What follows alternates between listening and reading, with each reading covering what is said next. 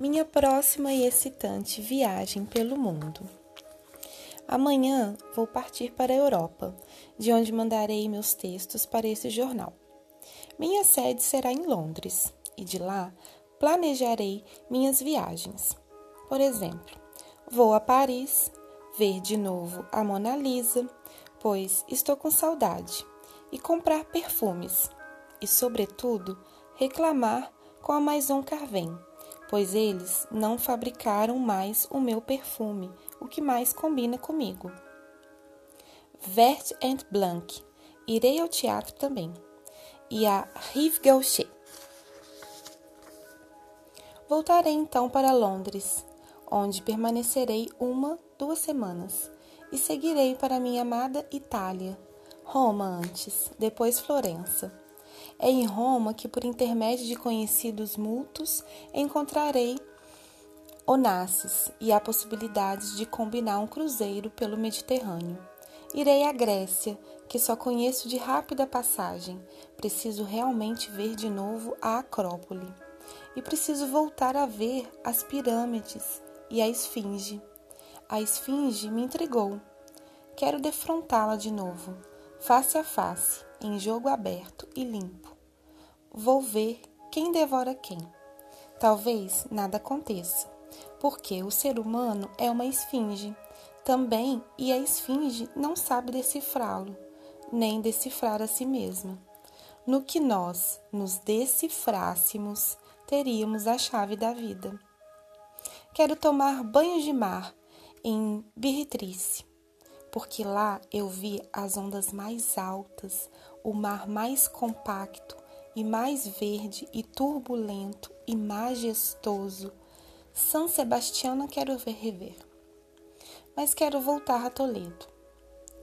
E a Córdoba, em Toledo, reverei os El Greco. Pegarei na Europa a primavera, o que já em si é motivo para uma viagem para lá. Irei a Israel, essa, comuni essa comunidade antiga e a mais nova. Quero ver como é que se vive sob padrões diferentes. E Portugal? Tenho que voltar a Lisboa e a Cascais. Em, em Lisboa, procurarei minha amiga e grande poeta Natércia Freire e dar-lhe-ei um texto meu, atendendo a seu pedido de colaboração para o Suplemento de Letras e Artes, Diário de Notícias de Lisboa, suplemento esse que ela dirige. Irei ao Chiado e de novo pensarei em essa de Queiroz. Preciso relê-lo.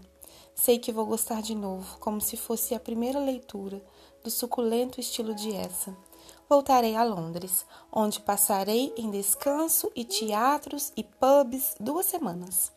De lá darei um pulo na Libéria em Morróvia e estive na Libéria, mas não cheguei a ir à capital. Se alguém pensa que fui vencedora na loteria esportiva, está enganado. O melhor da história é que viajarei sem gastar um centavo. Só gastarei o que, des o que despender nas compras.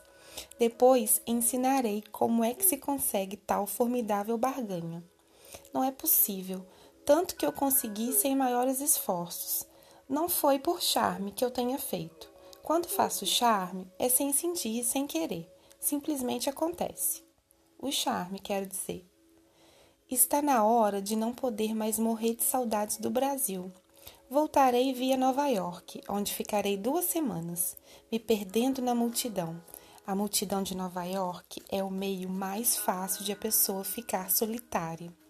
Se eu ficar sozinha demais, procurarei o nosso consulado para rever brasileiros e poder de novo usar a nossa difícil língua, difícil, mas fascinante, sobretudo para se escrever.